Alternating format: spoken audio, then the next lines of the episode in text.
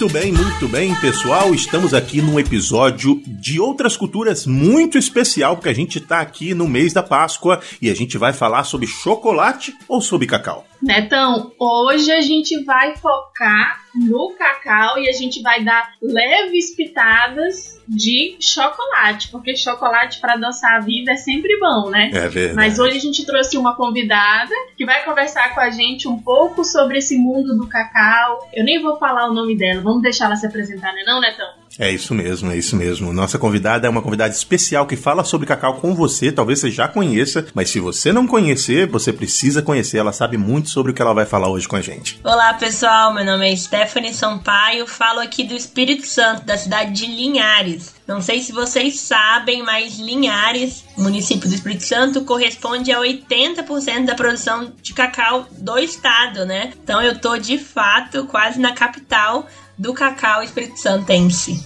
Muito bem, muito bem. É uma região próxima de uma das fábricas mais conhecidas uh, de chocolate do Brasil, não é, Stephanie? Isso mesmo, garoto. É capixaba. Ah, legal. Garoto, patrocina nós. Aqui é o nosso episódio de Páscoa. Manda, manda chocolate, pelo menos. É.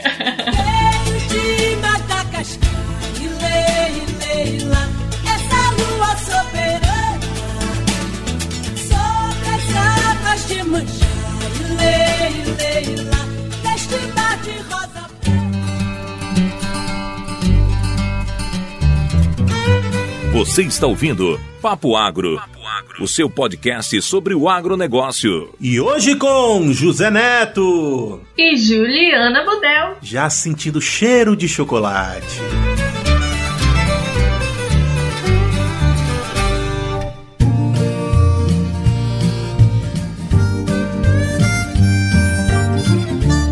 Muito bem, Stephanie, mas antes da gente voltar para nossa conversa sobre cacau, eu queria saber por que, que você é a pessoa certa para falar de cacau, o que, que você faz, quais as atividades que são relacionadas com cacau e que você executa no seu dia a dia. Gente, para mim é um privilégio estar falando com vocês. Eu fico muito feliz de lembrar de como é que eu, como é que começou o meu amor com cacau, né? Eu sou neta de cacauicultor. Meu avô Aloysio Abreu, ele produzia cacau aqui na região de Linhares e mesmo depois, né, do seu falecimento, eu escolhi fazer agronomia, né? Muito para honrá-lo e até mesmo aqui na minha frente eu tô com uma foto do meu avô segurando um cacau. Essa é a imagem que eu tenho dele e que eu quero muito levar, né, para todos os meus filhos, para os meus netos e quero que todo mundo entenda, né, o porquê que o cacau é tão apaixonante assim. Então, hoje em dia eu tô no último período de agronomia, mas também sou técnica em agronegócio, então eu já atuo dentro da porteira atendendo os produtores. Meus pais também têm uma empresa onde a gente organiza treinamentos e eventos rurais e estar com o produtor é sempre o meu dia a dia, né? Acordo bem cedo, uso botina o dia inteiro e tô sempre no campo entendendo o produtor e levando as melhores soluções técnicas para eles. Muito bem, então. A gente convidou a Stephanie para falar sobre cacau porque a gente está falando de Páscoa. Páscoa a gente tem uma relação muito grande, né, com essa com, com chocolate e talvez muitos de vocês que estão ouvindo a gente não conheçam mais profundamente, né, a cultura do cacau, porque a gente considera ela uma cultura que não é tão não tão conhecida ou tão bem distribuída no Brasil inteiro. E aí eu queria saber da Stephanie, o que, que é o cacau, da onde veio o cacau, onde se produz cacau? Eu acho que você, você pode, né, esclarecer isso pra gente. Acho que é muito interessante, então, a gente começar explicando como é que é o cacau, né? Então, o cacau é uma frutífera arbórea do clima tropical, né? Então, por isso que a gente tem essa produção aqui no Brasil. Ela é perene e é nativa lá da floresta úmica da América. O botânico sueco Linneu, né, tão conhecido, designou a planta de Theobroma cacau. E aí, isso aconteceu em 1900, 1753, para vocês terem uma ideia. E aí, quando a gente pensa, né, Theobroma cacau, Stephanie, como assim? Mas por que, que é considerado manjar dos deuses, né? Theo de Deus e broma de alimento. Tem muitas coisas e muitas relações, né? Que eles falam de lendas astecas, mas na minha opinião, eu não sei como é que é a parte histórica, mas o que eu sei é que é de fato a minha fruta preferida e que de fato também é o manjar dos deuses. Ah, legal, legal. Eu queria, você falou que era da América, falou- é de que lugar da América que é, que é originado? Então eles falam que é dos rios Oricos e também da Amazônia, né? Ele teve três variedades, assim, né? A variedade crioula, ela veio da América Central e do Sul. A florasteira da Amazônica, né, América do Sul. E depois a gente tem um terceiro grupo que é os trinatários, né, que são grupos formados a partir da hibridação, né, entre o crioulo e o forasteiro. Ah, muito bem. Então é América Central e América Isso do Sul. mesmo. É, não tem nada na América do Norte, né? Cheia, não sei te responder. Ah, não, eu, eu, eu tô aqui, né? Então eu nunca vi um pé de cacau aqui. Então acho que não tem, não. Vamos, vamos assumir que não tem. O cacau, ela é uma planta tropical. Então a gente precisa entender que ele é sensível a baixas temperaturas, né? Então, hoje em dia, quase todas as suas plantações comerciais estão entre as latitudes de 20 ao norte e 20 a sul. A gente chama isso de cinturão do cacau, né? Que é a região onde mais se produz cacau no mundo. Então eu acho que quem tá em casa, né, vale a pena dar um Google aí e entender mais um pouquinho sobre o cinturão do cacau. E aí acho que também vale a pena a gente falar um pouquinho das, dos maiores produtores de cacau. O que, que você acha? Claro, claro, eu já ia te perguntar isso. Se produz cacau fora do Brasil? Claro que sim, mas onde? Então, hoje em dia a gente tem a Costa do Marfim, que corresponde a 40% da produção mundial. E depois, né, da Costa do Marfim, a gente tem Gana, Equador, Indonésia, que juntos representam 75% da produção mundial. Ali são produzidos mais de 4 milhões de toneladas de cacau. Caramba, então América ah, do Sul e Central exportaram esse fruto, que é o manjar dos deuses, e o mundo inteiro nesse cinturão acaba produzindo um pouco dessa, dessa fruta, é isso? Exatamente. E eu acho que é interessante também destacar, Neto, que o Brasil ele já foi o maior produtor da amêndoa.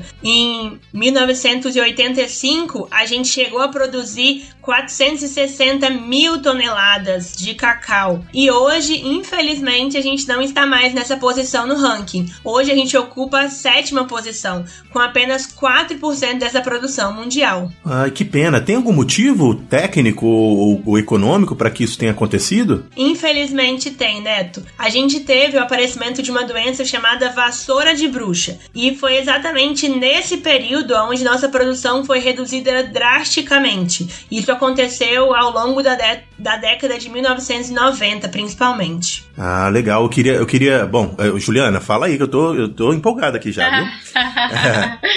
Stephanie, então, ah, pegando o gancho aí do que você falou, é, conta pra gente o que foi que o Brasil fez, quais foram as tecnologias, como foi que é, esse problema foi superado e o que exatamente é esse problema, né? A vassoura de bruxa. E atualmente, já aproveitando aí três perguntas em uma, atualmente qual que é a nossa situação, né? Depois de ter passado por todo esse período aí crítico, hoje em dia a gente, a gente consegue importar, a gente precisa importar ou a gente exporta, como é que tá a nossa situação no mercado? Então, a vassoura de bruxa, ela é considerada uma das principais e mais sérias enfermidades que atingem o cacaueiro, né? A gente pode ocasionar para os produtores uma perda de até 90% da produção. Então, por isso que ela foi tão drástica é, lá na década de 90. É um fungo, né, que ataca tanto a parte de almofada floral, quanto os ramos, quanto as folhas. Ele acaba com todo o pé de cacau, né? Pra gente ser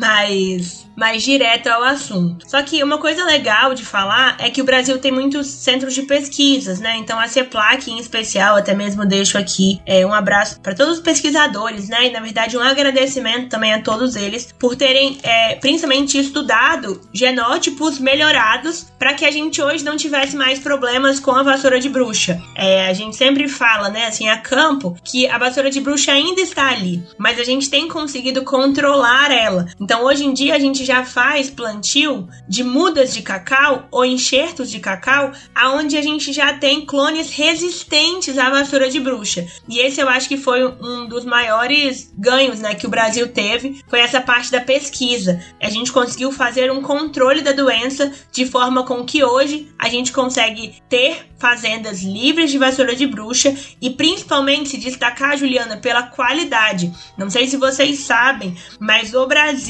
ele já chegou a ganhar um prêmio lá no Salão de Chocolate de Paris, dentre as 17 melhores amêndoas do mundo. Né? O Brasil ganhou esse prêmio três vezes. Nossa. Duas vezes foi pela Bahia e uma vez foi pelo Espírito Santo. E aí eu queria até citar também, né, o produtor que ganhou em 2017, o produtor Emir. Ele é daqui de Linhares e tem feito um trabalho muito legal na sua fazenda, né, se destacando principalmente pela alta qualidade das amêndoas. Ai, que delícia! Quero provar as amêndoas do Emir. é, é, estranho a gente falar a vassoura de bruxa, né? E o, é, isso eles chamavam isso porque o sintoma que acontece lá na, nos pontos de crescimento, ele faz uma superbrotação nos pontos de crescimento e produz um, um ramo que parece uma vassoura. Então, por isso, né, inicialmente se chamou de vassoura de bruxa. De bruxa. E aí, você, você, você uh, bom, na sua, na sua, o conhecimento que você tem agora, uh, Stephanie, a gente importa ou exporta uh, amêndoas? A gente precisa importar amêndoas para continuar a produção local de chocolate? Sim, a gente é muito dependente ainda, né, dos outros países, principalmente pelo que eu falei, né? Hoje em dia a gente tem 75% da produção de cacau vindo de outros países, né? Então, hoje em dia o Brasil apenas produz 4% da produção mundial. E aí, minha gente, se você que está escutando a gente aqui pelo Spotify não nos segue nas nossas outras redes sociais, é, eu quero dizer para você que a gente tá lá no Instagram como Papo Agro Podcast. A gente também tá no Facebook como Papo Agro e a gente também tem um site que é papoagro.com.br. Não deixa de seguir as nossas redes sociais, a gente está sempre por lá, trocando conhecimento, interagindo com os nossos ouvintes é, e a gente vai adorar ter você lá com a gente também. E se você está ouvindo em qualquer agregador de podcast e ainda não está seguindo o nosso programa lá, segue a gente porque você vai ser avisado sempre que um novo episódio entrar no ar.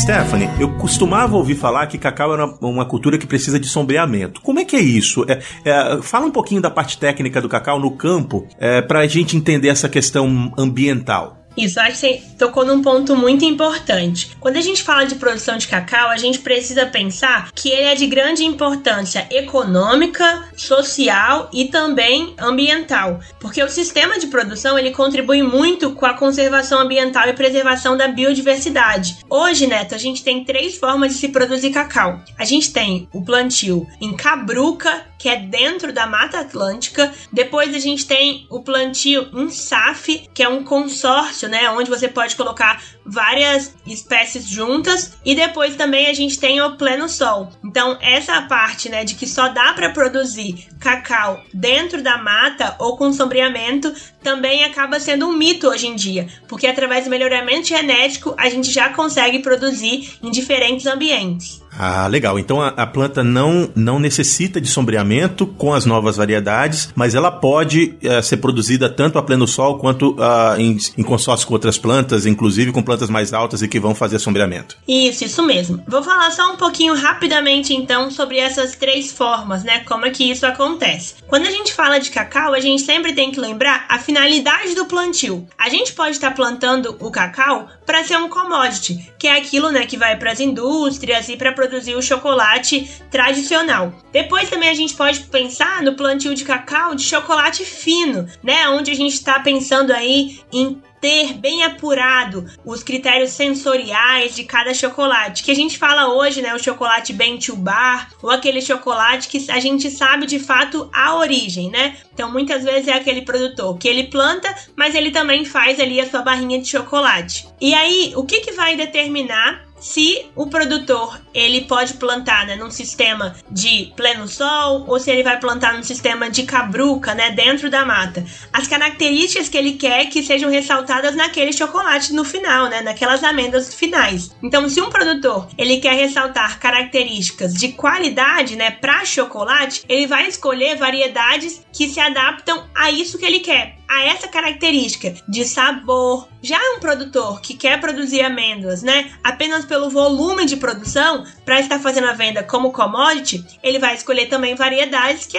se adaptam a essa realidade. Hoje em dia tem uma, uma disputa muito grande, né? Assim, para falar qual é melhor e qual é pior. Eu acabo não entrando muito nesse mérito. Mas quando a gente tá falando sobre volume de produção, a gente hoje sabe que no pleno sol se produz muito mais, né? O volume de produção é muito maior do que quando comparado dentro da Mata Atlântica.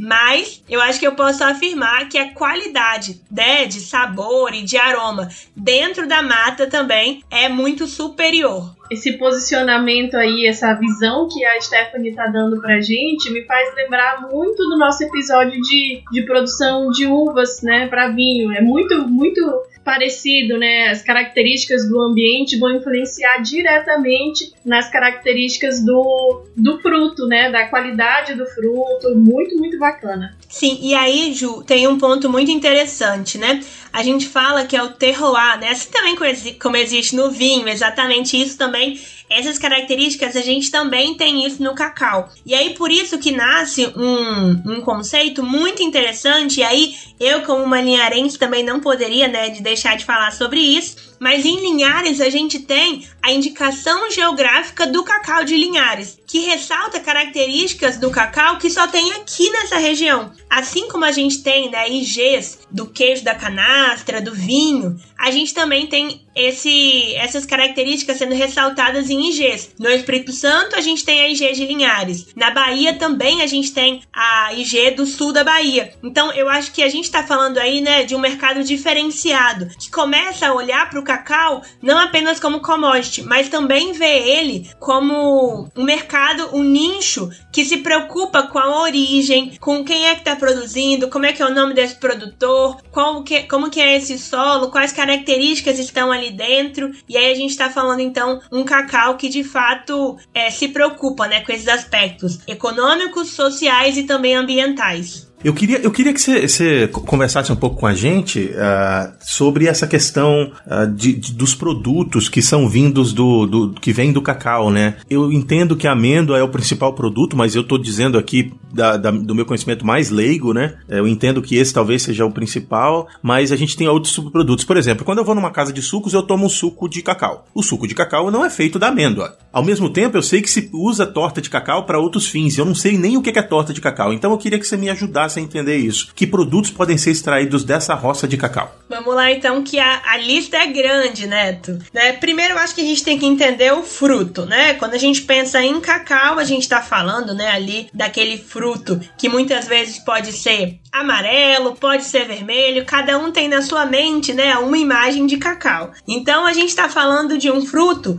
que só a sua casca, né, ali em volta, aquilo que cobre o cacau, ele corresponde a 80% do seu peso. E aí muitas vezes, né, as pessoas elas olham para o cacau e lembram apenas do chocolate, né? Mas foi como você falou, a gente tem uma infinidade de subprodutos que podem ser aproveitados. A casca é uma delas, né? Vou dar um exemplo de que a casca ela tem sido utilizada para alimentação animal e também pode ser utilizada para produção de álcool, biogás, biofertilizantes e também um outro ponto que o pessoal tem utilizado muito ultimamente e eu acho também que é um, um ponto que tem muito potencial, que é a extração de pectina, né? Então acho que a gente tem que ficar atento a isso, porque com certeza futuramente vai ser um mercado em grande ascensão. Bom, uh, você falou que a casca do fruto é 80% do total da biomassa do fruto. É muita coisa, né? Quanto isso reflete na parte econômica da produção? Você vai vender a casca e você vai vender a amêndoa. Quanto do, do dinheiro final vem da casca e quanto de dinheiro final vem da amêndoa? Então, hoje, na maioria das fazendas, a casca é um resíduo que não é feito praticamente nada com ele, né? A gente fala que precisa se intensificar as pesquisas para que isso de fato consiga gerar renda pro produtor. Porque hoje, Neto, infelizmente, isso daqui é uma coisa que estraga nas propriedades. Ah, então por mais que a gente tenha produtos que venham dessa biomassa, ela ainda não se tornou um produto comercial a ponto de ser representativo na receita da propriedade. Isso, infelizmente não. Hoje em dia, muitos produtores, às vezes eles doam essa casca ou eles apenas utilizam, né, ali fazem a quebra na hora da colheita e espalham como fonte de adubação. Mas não se tem pesquisa sobre isso, né? A gente fica até aqui um, um, um pedido, né? Estudem sobre cacau. Você acredita, Neto, que quando eu fui fazer o TCC, né, na minha faculdade de agronomia, eu fui muito criticada, tanto por alunos quanto também com professores, de por que eu queria fazer o TCC sobre cacau, sendo que ninguém falava sobre cacau, né? Então, hoje em dia a gente tem um gap muito grande em pesquisas sobre cacau. Tem, posso citar aqui um pesquisador Sodré da Bahia. Ele tem pesquisado muito sobre as utilizações da casca, sobre fazer compostagem, é, sobre a produção de potássio, né? Também que a casca é rica em potássio. Então, hoje em dia, infelizmente, a casca ainda não é comercializada. É, pegando também falando, complementando isso daí que a Stephanie falou, eu concordo. É, para quem não sabe, o meu doutorado, um dos objetivos do meu doutorado era estudar os resíduos da amêndoa do, do cupuaçu. E para quem não sabe também, o cupuaçu e o cacau são primos. E é, eu concordo com isso que ela falou, essas pesquisas em torno dessa, dessa reutilização desses resíduos, tanto da casca quanto da, da amêndoa após o processamento para retirada do óleo, ainda é muito pouco investigada. Opa, agora é a hora de convidar você que está aí nos ouvindo para ir lá no feed do Agro Resenha Podcast e ouvir a série especial O Agro é Rock. O Paulo Ozaki está visitando produtores rurais que movem nosso país com o oferecimento da nova Hilux 2021 em parceria com a Toyota. Nesses últimos episódios daqui do Papo Agro, você ouviu algumas novidades desse novo modelo da Hilux 2021 e eu vou recapitular algumas coisas que falamos nesses episódios. Desde 2016, a Hilux é líder no segmento de picapes médias no Brasil, segundo a Fenabrave. Esse novo modelo tem tudo para fazer com que ela continue no topo das vendas de picapes médias no Brasil. Como parte do compromisso da Toyota com a segurança, a nova Hilux 2021 traz o pacote Toyota Safety Sense, que traz uma série de itens para garantir a sua segurança, como controle adaptativo de velocidade de cruzeiro, assistente de pré-colisão, sistema de alerta de mudança de faixas, entre outros. Lembrando que a Hilux é a única picape média do Brasil que é classificada no Latin NCAP como 5 estrelas para adultos e crianças, e isso é uma avaliação de segurança dos carros vendidos na América Latina. A performance que já era boa ficou ainda melhor. O motor a diesel passou por uma recalibração aumentando a potência para 204 cavalos, tornando-se o motor mais potente da categoria de motores de 4 cilindros, e ainda é 4% mais econômico. O novo design trouxe ainda mais força e robustez e aquele sentimento e visual premium que só a Hilux consegue te entregar. Ainda traz sensores de estacionamento dianteiros e traseiros nas versões SRX e SRV. Os amortecedores foram ajustados de forma otimizada para que você tenha uma direção agradável e uma excelente resposta de direção. Por fim, e mais importante para nós que ouvimos podcast enquanto dirigimos, o sistema de áudio e conectividade desse novo modelo inclui uma tela de 8 polegadas e a tão aguardada conectividade com Android Auto e Apple CarPlay. Ficou curioso? Então visite a concessionária Toyota mais próxima de você e faça um test drive. Não dá para fazer o test drive agora? Então vá em www.toyota.com.br e monte a sua nova Toyota Hilux 2021. Hilux, nada detém o seu próximo passo. Ah, bom, vocês estão falando, vocês duas aí, sobre cacau, a, a, Ju falou sobre cupuaçu, e eu já soube aí que a nossa amiga Stephanie já esteve no Pará e tem alguns trabalhos no Pará e conheceu o nosso cupulate. Você pode falar das suas experiências na Amazônia e falar um pouco da, da sua experiência com o cupulate, que é o. E aí, pra, explica o que é, que é o cupulate para nós. Então, assim como a gente tem, né, o chocolate do cacau, o cupulate vem nessa mesma pegada, né, onde eles utilizam a as amêndoas do cupuaçu para a produção de chocolate. Olha, Neto, a minha experiência com cupulate foi que de fato é muito gostoso, né? Não sei por que, que o povo não tá fazendo mais ainda para poder vender. É, porque de fato é muito semelhante, né? O sabor. E só tem essa diferença, né? Mesmo aí de, de cor, de um pouco de textura. Mas também a gente sabe que é um mercado com muito potencial. Como você falou, eu tenho feito um trabalho também voluntário no Amazonas, onde a gente leva um pouco pouco de conhecimento técnico para os ribeirinhos, né? Como eu falei inicialmente, o cacau tem uma produção, tinha, né, antigamente uma produção muito forte ali na região amazônica, mas isso foi perdido com o tempo. Então a gente tem feito, né, um trabalho lá de resgatar essa cultura do cacau, por principalmente entender esse terroir que deve ter naquela região, né? Então a gente tem já lá com o plantio de cacau, já com mudas de três anos, e a gente espera brevemente conseguir colher esse cacau e saber quais são as características daquela região diretamente no fruto. E é legal também, Neto, porque eu falei sobre a casca, né? Mas a gente também tem outros produtos que podem ser utilizados. Da semente fresca, a gente consegue extrair a polpa, muito apreciada para a produção de sucos, de sorvetes, e também que vem conquistando muito o mercado, principalmente internacional. E depois também a gente tem o mel do cacau, que também é extraído das polpas da, das sementes frescas, que pode ser utilizado na fabricação tanto de vinho, de vinagre, de licores, de geleias de boa qualidade. Gente, essa, essa do mel do cacau para mim é nova, nunca tinha ouvido falar. E é muito gostoso, é muito gostoso. Infelizmente é um produto muito perecível, então apenas pessoas que moram em regiões próximas ao, à produção de cacau, infelizmente vão ter acesso, né, a a esse mel de cacau. Mas já tem sido feito também vários estudos para tentar aumentar o tempo de prateleira para que a gente consiga fazer com que todo mundo tenha acesso a essa delícia que é o mel de cacau. Ah, eu já quero experimentar, eu não conhecia disso não. É. E aí, outro ponto também é que depois de seca as amêndoas do cacau, a gente também consegue fazer muita coisa com elas. Então a gente tem o nibs, a gente tem a manteiga do cacau, a gente também pode ter o cacau em pó, a gente também pode ter para fazer o chá da casquinha do cacau, né, que envolve a película que envolve a amêndoa do cacau. Então a gente já começa a observar que pode ser utilizado tanto na indústria de alimentação, quanto também na indústria farmacêutica, de cosmético. Então, gente, cacau não é apenas chocolate. Acho que essa é a principal notícia que eu quero dar para todo mundo que tá em casa. legal, legal. E tem bastante coisa pra gente experimentar agora. Ô, nosso ouvinte, faz essa gentileza, procura mais produtos de cacau. Vamos ah, incentivar, né, que essa indústria paralela à indústria do chocolate cresça, porque isso é importante para esses produtores. Verdade. Muito obrigada, Neto. Os produtores agradecem.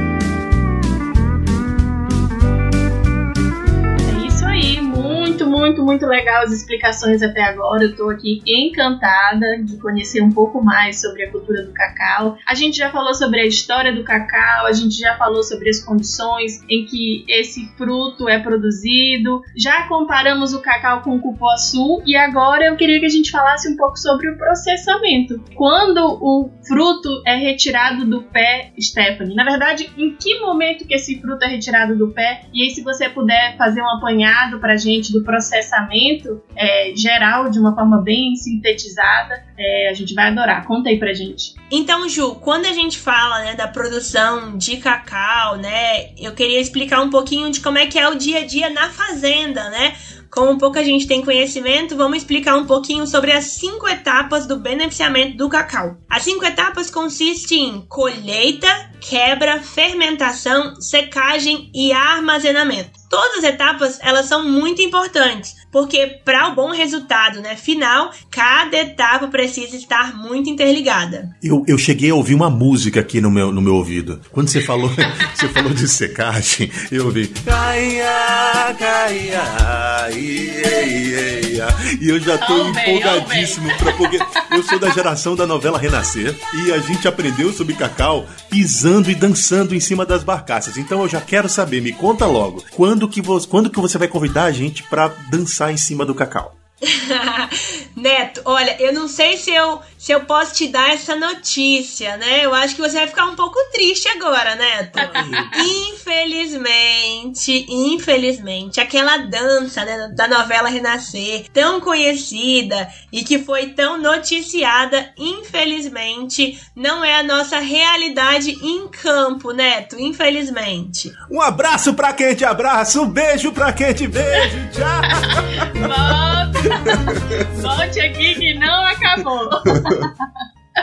Quebrou. Acabou, acabou um sonho de criança. É, a gente pode até fazer a dança se você quiser vir aqui pro Espírito Santo. Eu te levo numa fazenda de cacau e a gente vai fazer a dança em cima né, de uma barcaça de cacau. Mas infelizmente, na realidade, isso não acontece mais. Espalhar um cacau na barcaça, Neto, é uma realidade e isso a novela mostrou muito bem. Né? E principalmente também a novela mostrou o aspecto social que envolve né, a produção de cacau. Mas, infelizmente, a dancinha eu vou ficar te devendo. Ai, ai, que pena. Mas é, conta pra gente então como é que faz de verdade, que a ficção já me enganou muito. Vamos lá então. A primeira etapa é a etapa da colheita, né, pessoal? E aí, não sei se vocês aí de casa têm alguma imagem de um pé de cacau, mas é muito bonito, né? Um pé bem grande, cheio de frutos. Como eu disse antes, que podem ser amarelinhos ou vermelhos, né? Isso vai depender da variedade que foi plantada. A gente faz a coleta, né, dos frutos quando eles estão maduros e sadios. E aí entra um ponto muito importante. Quando a gente está falando né, de chocolate fino, chocolate especial, a gente vai ter muito critério ao analisar este cacau, né? Ele de fato só pode ser retirado da árvore quando está maduro. Os frutos que, aparem, que aparentemente estão doentes ou estragados, eles são retirados e não fazem parte das próximas etapas, né? Que é a fermentação. É, Stephanie, só para a gente entender o que que, o que que causaria se esses frutos que tiverem né, doentes, se eles forem colhidos de forma errada e misturados a, a outro lote né, de frutos sadios, o que, que isso pode influenciar na qualidade do cacau? Um ponto muito importante, pessoal, é que os frutos de cacau, eles só podem ser colhidos quando maduros e sadios, né? A gente precisa muito tomar cuidado para não misturar frutos doentes ou estragados no meio, né, que a gente fala da massa de cacau. Porque o que acontece, Ju, se a gente mistura um cacau de alta qualidade, um cacau que foi colhido no tempo certo, um cacau que tem ali todos os aspectos é, visíveis muito bons, a gente vai acabar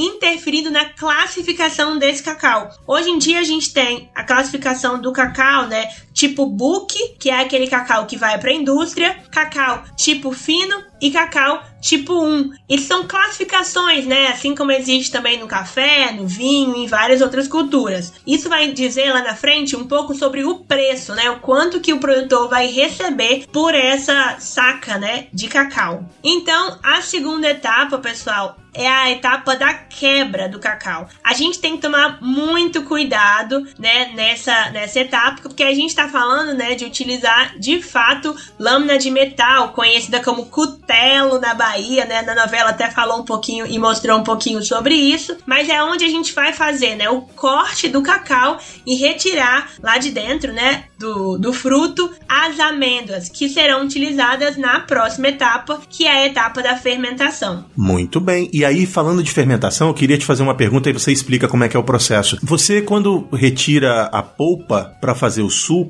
você diminui a quantidade de polpa que está lá para ajudar na fermentação. E ouvi falar que a polpa é parte impor importante do processo de produção da, do, da qualidade do, do, chocolate final, da amêndoa final. É, é verdade? Dá para fazer a fermentação sem a polpa? Como é que é esse processo? Então, a fermentação ela é parte fundamental porque ali a gente fala, né, que vai acontecer o milagre tá ali, né, que é onde os microrganismos vão começar a atuar e de fato vão fazer a mágica toda para elevação da qualidade do chocolate que a gente vai comer lá na frente. Então, Neto, novamente, a gente precisa escolher para que que a gente quer o nosso cacau. Se as pessoas escolherem para fazer suco e retirada da polpa, esse cacau ele não vai poder ser utilizado para fermentação. É uma escolha. Ou ele vai fazer a fermentação, ou ele vai fazer a retirada da polpa, porque a gente precisa dessa mucilagem, né, desse açúcar para o processo de fermentação. Então me disseram a verdade, não, me, não mentiram para mim dessa vez. Precisa da polpa lá. Exatamente. Dessa vez não foi mentira. Muito bem. Depois que a gente fermenta, a gente vai secar? É agora que você me chama para dançar? então, vou só falar mais um pouquinho só sobre essa fermentação, né? Quando a gente está falando da fermentação, a gente está dizendo que ele vai passar por uma transformação, né? Ali que eu falei que acontece a mágica. Então, Neto, você faz uma ideia de quantos dias que vai ficar nessa fermentação? A um capítulo de novela, porque depois a gente já vai dançar. Eu tô, eu tô preocupado com a dança. não, não sei. Então, o cacau ele fica fermentando ali de 5 a 7 dias, né? Então é muito tempo de trabalho. E por que eu tô falando sobre isso? É porque às vezes quando a gente come um chocolate, a gente não imagina o trabalho que dá dentro das propriedades rurais para esse chocolate chegar lindão lá pra gente, né? Caramba, é longo, né? Eu pensei que fosse curtinho mesmo. Tem algum processo industrial para acelerar isso? Se coloca a levedura junto com os frutos é, ou é completamente no natural na maior parte das vezes? Então, na maior parte das vezes ainda é de forma natural. Existem pesquisas que já estão sendo feitas, né, para que coloque levedura e assim também como no café, né, consiga agregar é, sabores e aromas àquela massa do cacau, mas ainda no bruto mesmo, nas propriedades, se deixa as leveduras trabalhar pra, por elas mesmas. As leveduras não, né? Se deixa a massa trabalhar por ela mesma. Muito bem. Agora não é possível que você não vai me deixar pisar nesse cacau. Vamos lá? Vamos lá então. então, essa etapa, ela vai eliminar o excesso de água da semente, né, que foi recém-fermentada. Então, depois da fermentação, a gente tem que correr com essa massa de cacau, né, com essa amêndoa de cacau para secagem. Acho que é interessante, né, ponto de curiosidade, né, pro pessoal de casa, Neto. Essa amêndoa, ela chega ali, né, na, na barcaça ou no local destinado à secagem com de 50 a 55% de umidade. E sabe quanto que essa amêndoa vai chegar lá no final? De 7 a 8. Então vai sair muita água nesse processo. Nossa, seca bastante, seca mais do que as, os grãos. Em geral, a, a, a, umidade de grãos que você armazena é entre 12% e 14%, então é muito mais baixo ainda. Sim, sim. E aí, vamos então falar pro pessoal de casa, e aí eu acho que eu vou entrar de novo na novela Renascer, né, que você trouxe pra gente, que muita gente acha, né, que que a secagem do cacau, ela pode ser feita apenas naqueles telhados móveis, né, apenas na barcaça. Mas um outro ponto é que não, ele pode ser secado na barcaça, mas também pode ser secado em estufa ou em qualquer outra estrutura preparada para secagem. Né? O mais importante é que a gente consiga deixar esse cacau chegar nessa umidade, nessa umidade recomendada. Muito bem. E aí, depois de seco, a gente faz o que com o cacau? Depois de seco, né? Quando a gente fala seco, a gente está falando de novo, hein? Vou falar para o pessoal de casa aprender a valorizar mais o cacau. A gente está falando de 8 a 12 dias secando ali, né? Em processos naturais. Lembrando que também esse processo de secagem, ele também pode ser artificial, né? Digamos que chegou no momento onde tem muita chuva, que hoje na minha cidade está chovendo, né? Então, num dia como hoje, talvez essa amêndoa não poderia secar naturalmente ao sol. Então, também se tem formas de secagem, né?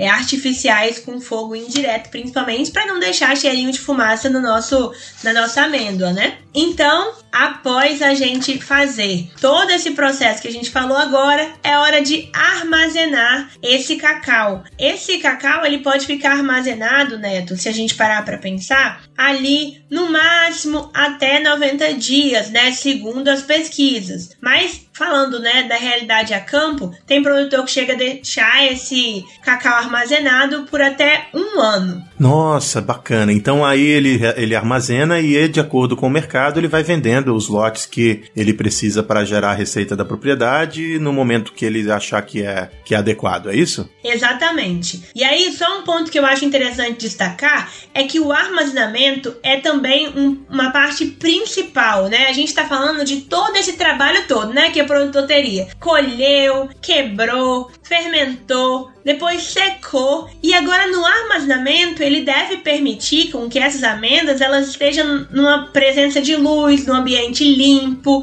no ambiente livre de produtos químicos, né? E também livre de é, ataque de insetos e de roedores. Um ponto que eu acho importante destacar é que a gente está falando de alimento. Então, quando a gente pensa em cacau ou quando a gente pensa em qualquer outra cultura, né, que vai chegar na casa do consumidor como alimento, a gente precisa ter uma série de cuidados especiais. Então, Stephanie, essa, essa última parte aí que o cacau está tá no armazenamento, né? A gente já começa a pensar lá na frente no que vai ser pago, né, na precificação desse produto. Existe alguma diferença de classificação e de valor agregado a esse tipo de produto, né, que é produzido aí a campo? Sim, é, esse armazenamento, né, na verdade, todo o beneficiamento, ele é feito de acordo com o tipo de cacau que esse produtor está querendo buscar, né, o tipo de mercado em que ele comercializa esse cacau. Quando a gente fala, né, de cacau de commodity, desde a colheita ele vai ter um trabalho diferente de um cacau fino. E aí a gente está falando de uma diferença de valor praticamente que quase o dobro. No cacau de commodity a gente consegue vender, e aí eu tô falando de preço hoje 2021, né, gente? Esse preço, não sei quando esse pessoal vai ouvir o podcast. Mais precisamente, é, mais precisamente março de 2021. E aí, então, a gente tá falando, né, de um cacau commodity que é vendido aí a 700, 800 reais e um cacau fino que pode chegar a ser vendido até a 1.500 reais, né? Então, essa agregação de valor se constrói muito através da qualidade dessas amêndoas, né?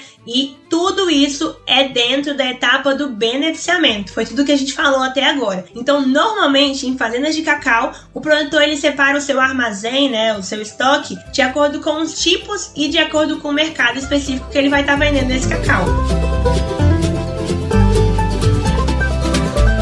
Bem, a gente vai aproveitar essa pausinha aqui no nosso papo sobre cacau para lembrar você que gosta de podcasts do agro que a gente tá lá na rede Agrocast, a melhor rede de podcasts do agro do Brasil. Você vai encontrar não só o Papo Agro, mas uma série de outros podcasts que falam sobre essa temática que eu e você gostamos muito. Então, vai lá, redeagrocast.com.br, encontre o Papo Agro e uma série de outros grandes podcasts do agro para você ouvir.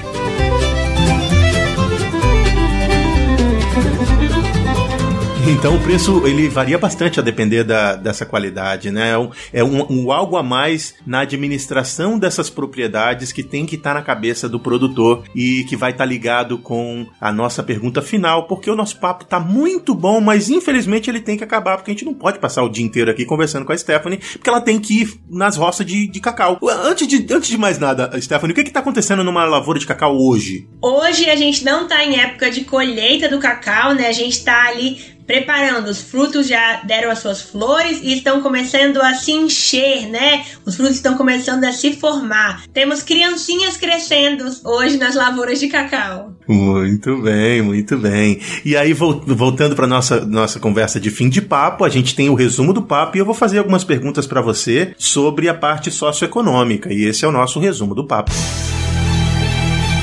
Resumo do papo!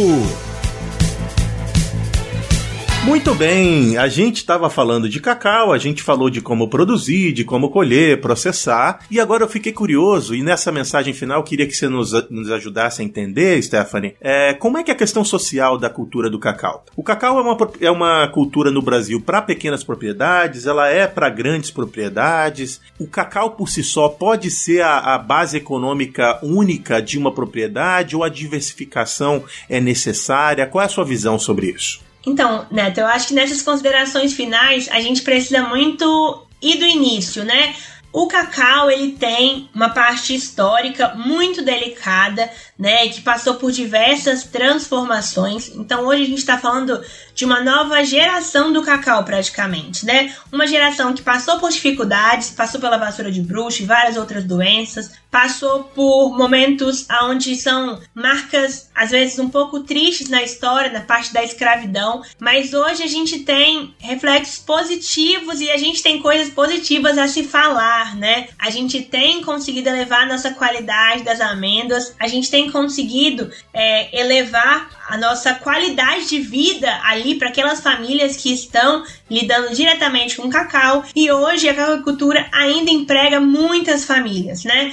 Principalmente nos estados produtores, eu acho que isso foi até uma informação que eu não falei antes, né? A gente falou de cacau a nível mundo, mas a gente não falou de produção nacional. Você sabia, Neto, que hoje o primeiro produtor, né, no ranking, né, de estados maiores produtores, a gente tem o Pará como o estado que tem maior produção de cacau, depois a gente tem a Bahia e em terceiro lugar a gente tem o Espírito Santo. Em todos esses estados, a mão de obra é o nosso, eu falo, né, que é o nosso principal elemento dentro do cacau. Nós temos famílias e produtores que fazem a diferença dentro dessa cadeia tão importante. É isso mesmo, é isso mesmo. É, é tão bom saber, né, que ah, estados como o Pará, como a Bahia, como o Espírito Santo, que são tão diferentes, têm algo em comum. É, é legal, é tão, tão diverso. A gente tem uma série aqui que fala sobre os sotaques do agro, e é, vou vou fazer merchandise aqui da, da, da, nossa série, e que trata, né, de como o agro é diferente, mas ao mesmo tempo muito similar, dependendo de onde você tá. Muito bom. Neto, acho que o principal ponto, quando a gente fala em cacaricultura, a gente tem que lembrar que é uma cultura de grande importância, né? Econômica, social e ambiental. Porque dentro desse sistema, além de auxiliar na conservação ambiental, através da produção dentro da Mata Atlântica ou também da, do SAF, a gente está falando de várias famílias, né? Que dependem dessa atividade e que fazem parte dessa produção tão importante. Então, hoje em dia, eu costumo dizer que as famílias elas conseguem viver só de cacau, sabe? É, eu tenho alguns exemplos aqui é, na nossa região onde famílias são apenas produtores de cacau. Mas um, um ponto que eu gosto muito, Neto, de, de tratar é que hoje a gente pode pensar em sistemas agroflorestais, né? Os chamados como SAF, onde a gente consegue fazer é, o plantio de cacau consorciado a outras culturas, né? Como a seringa, como outras árvores florestais ou também frutíferas. Eu acredito muito nisso porque ele contribui para o aumento da renda do produtor. Então o produtor ele pode ter sim a sua fonte de renda no cacau, mas também ali vai ter em outras épocas do ano ele também vai ter renda. Legal, legal. Tem algum consórcio de cacau e café? Você está numa região que produz café também, né? É, cacau e café não é tão comum. Hoje o consórcio mais comum é cacau e seringa. Ah, legal.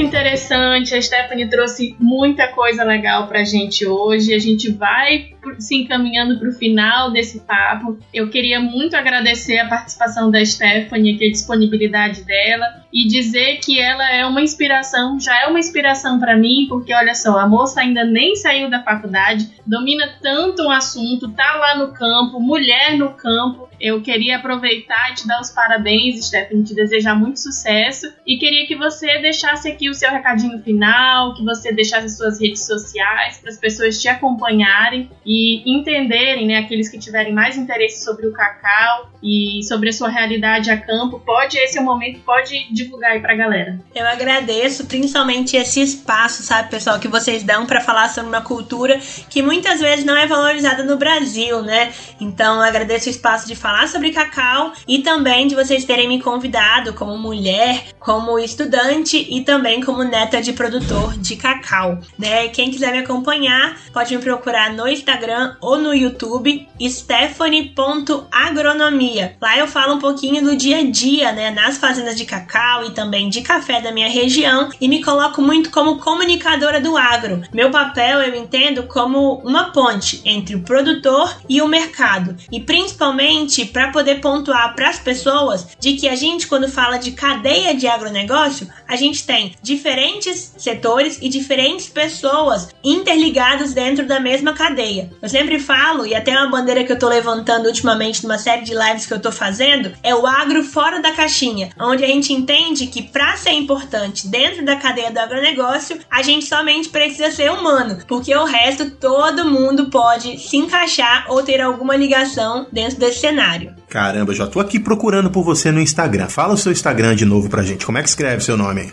Stephanie S-T-E-F-A-N-Y.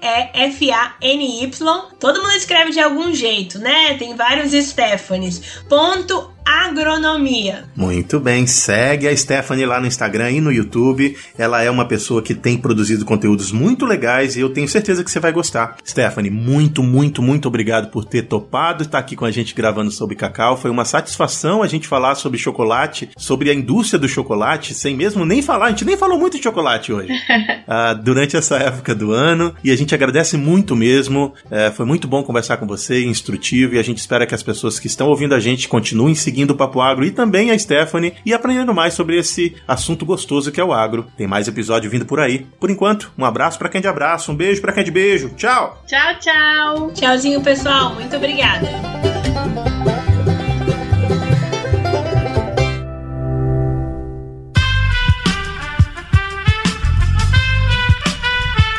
Esse podcast foi editado por Aerolitos Edição Inteligente.